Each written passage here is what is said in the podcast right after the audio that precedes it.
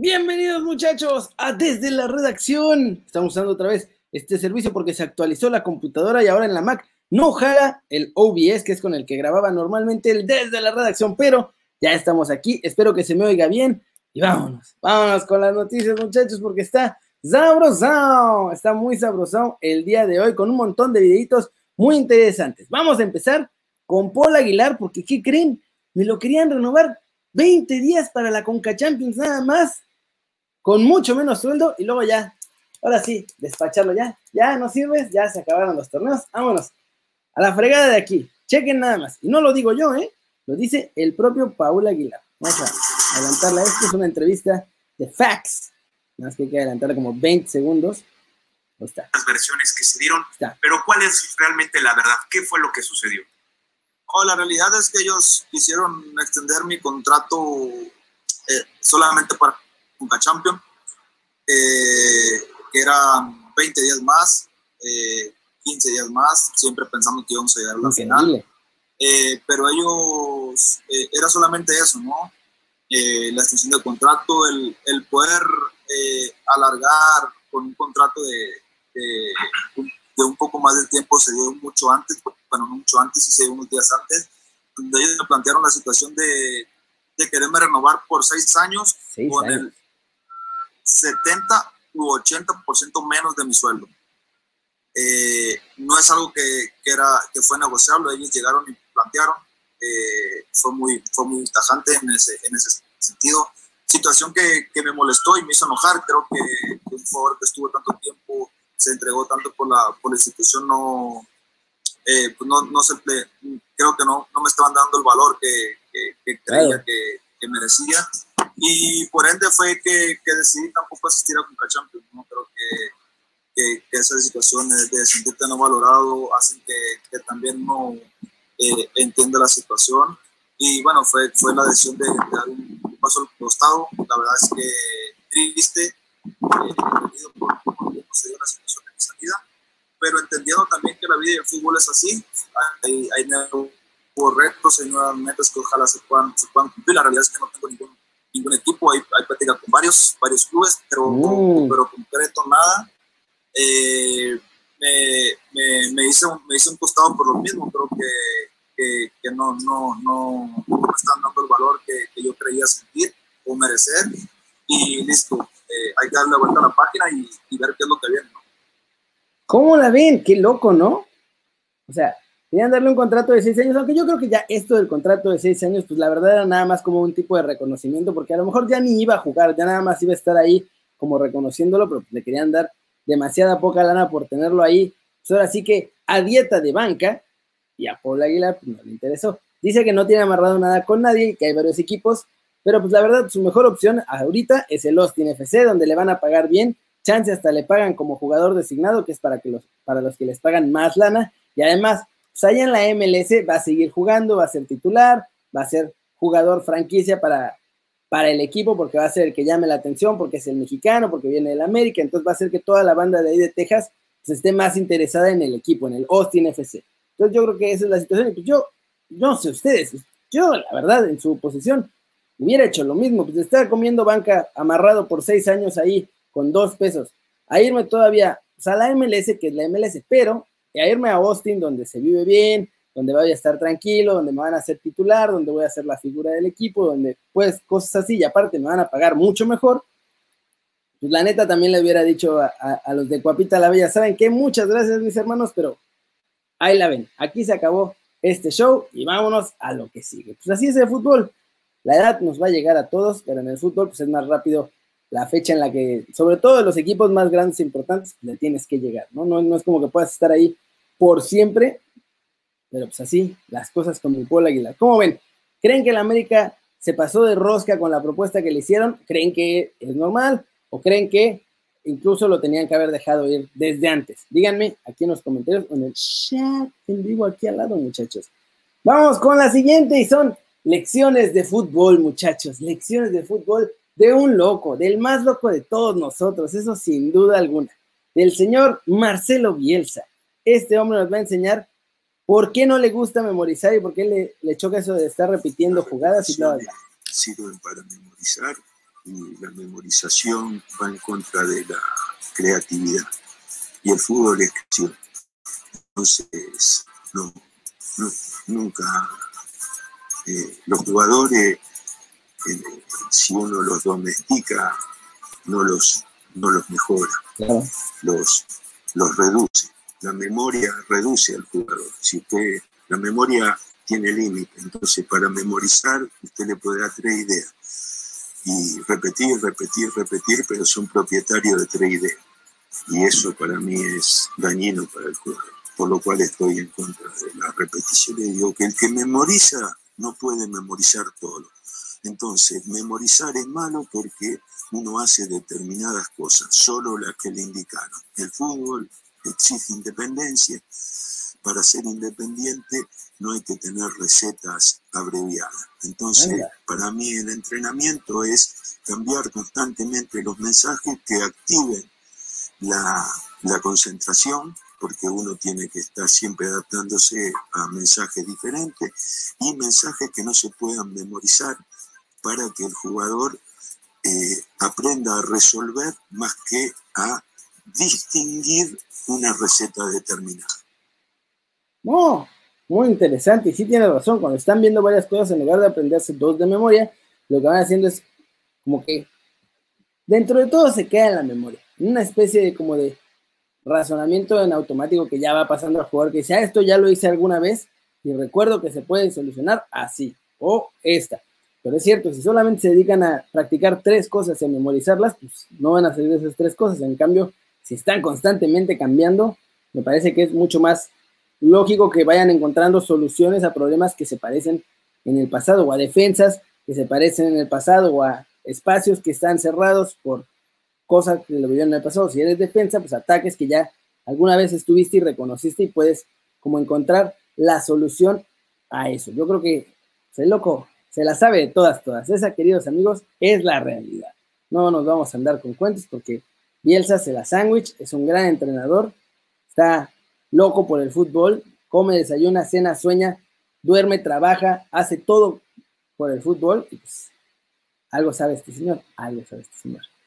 Miren nada más los entrenamientos, aquí hay un par, un par de entrenamientos en el Leeds United y hay jugadores trabajando en diferentes cosas, uno a uno tratando cada quien de llevarse, a ver cómo se lo pueden llevar sin encontrar como una sola recetita. Pero la última es la mejor del día, muchachos, porque es una entrevista atípica y esto, la verdad es que TUDN se rifaron, yo no sé cómo les ocurrió, pero qué gran idea, porque pusieron al Tata Martino y al Vasco Aguirre, muchachos, a entrevistarse mutuamente, más bien a que platicaran así, nada más que con las cámaras conectadas para ver qué tal estaba la cosa. La neta es que está buena la plática que se echaron. Y hay una cosa muy importante que dice el Tata aquí. Miren nada más.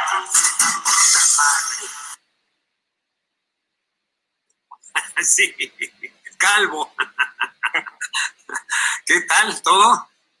Bien, bien. Acá, este, bueno, viendo un poco la parte final de la liga.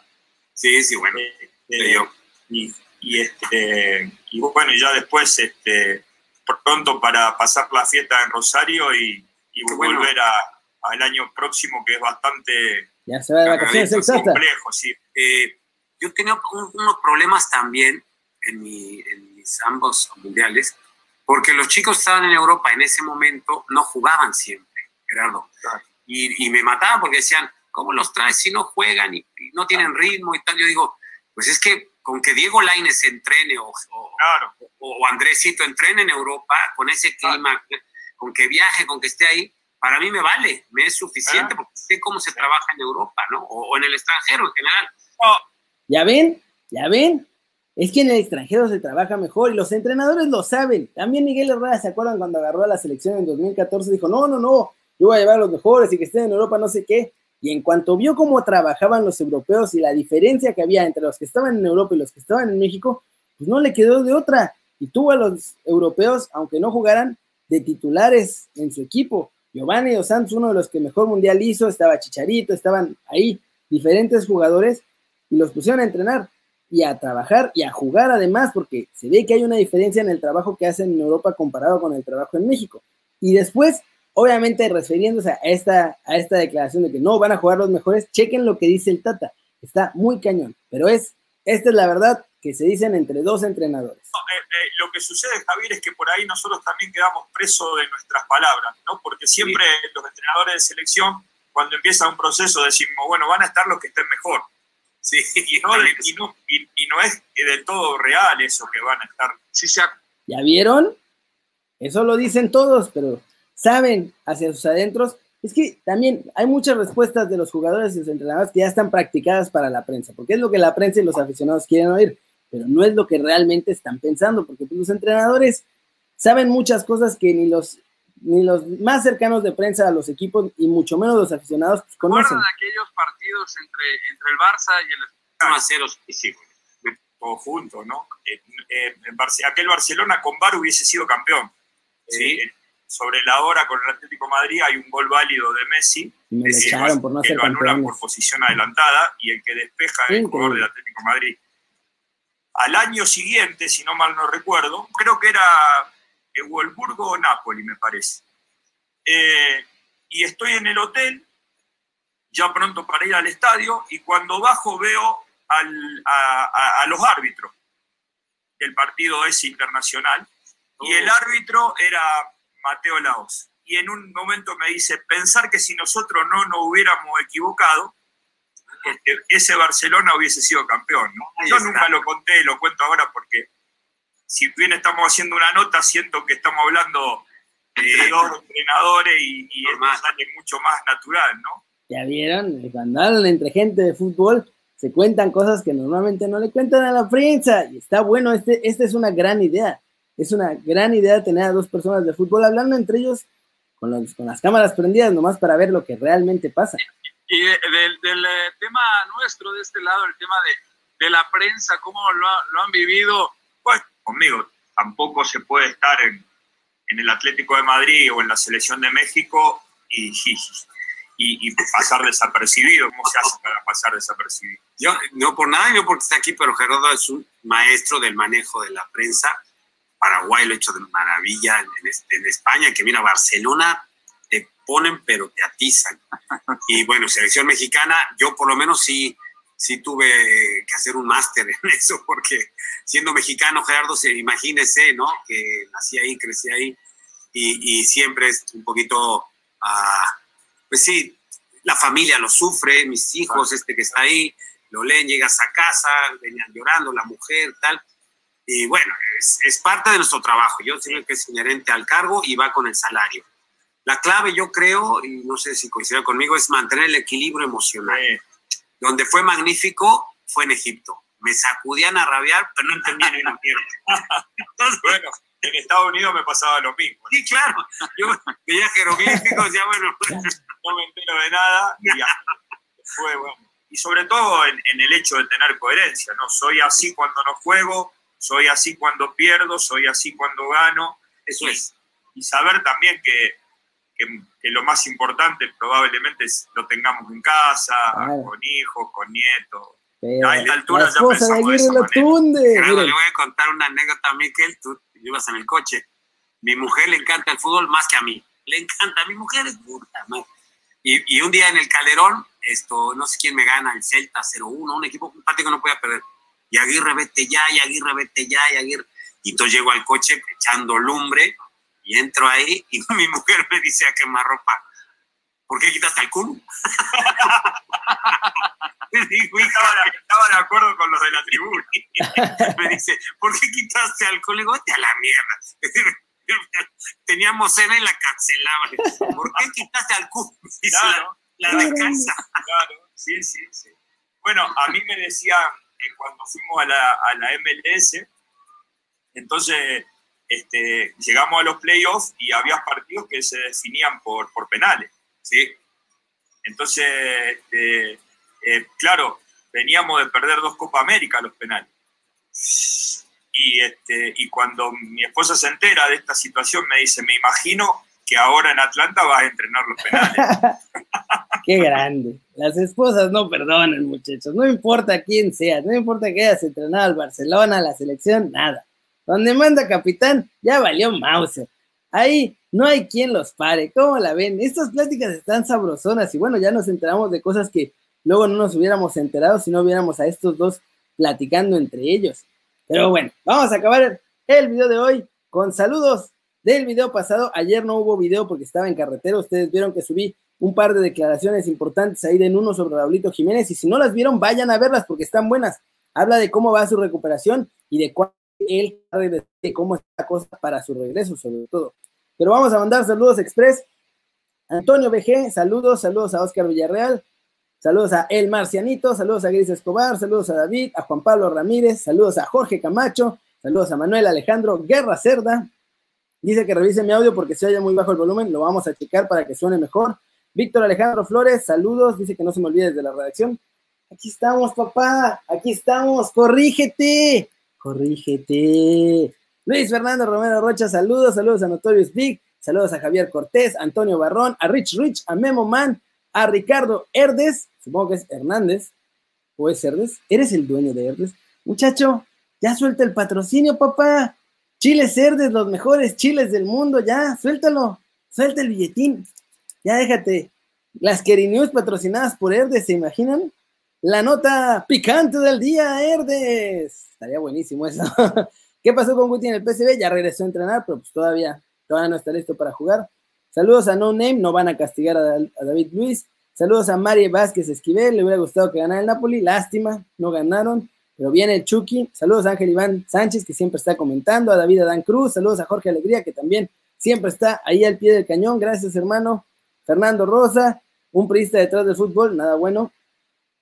Yo pienso lo mismo, yo pienso lo mismo, me causa duda. Y ya nada más para cerrar, saludos a Gabino Cerón y saludos a Ricardo Silvestre Mejía Zamora. Muchachos, eso es todo por hoy. Muchas gracias por ver desde la redacción este formatito extraño de que tenemos acá todo como confundido. Aquí está. Yo estoy más acá y la noticia está acá, pero ahora la pantalla se ve más grande, entonces creo que está cool. Hay que adaptarnos a las nuevas tecnologías, muchachos, hay que corregirnos.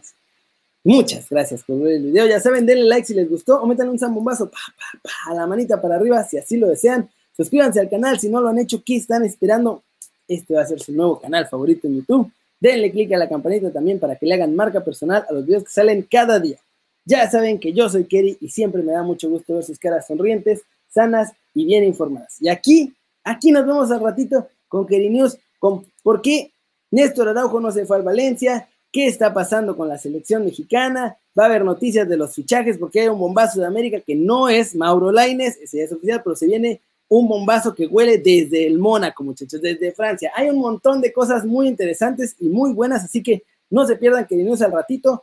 Y como ya es costumbre, en este video vamos a ponerle stop.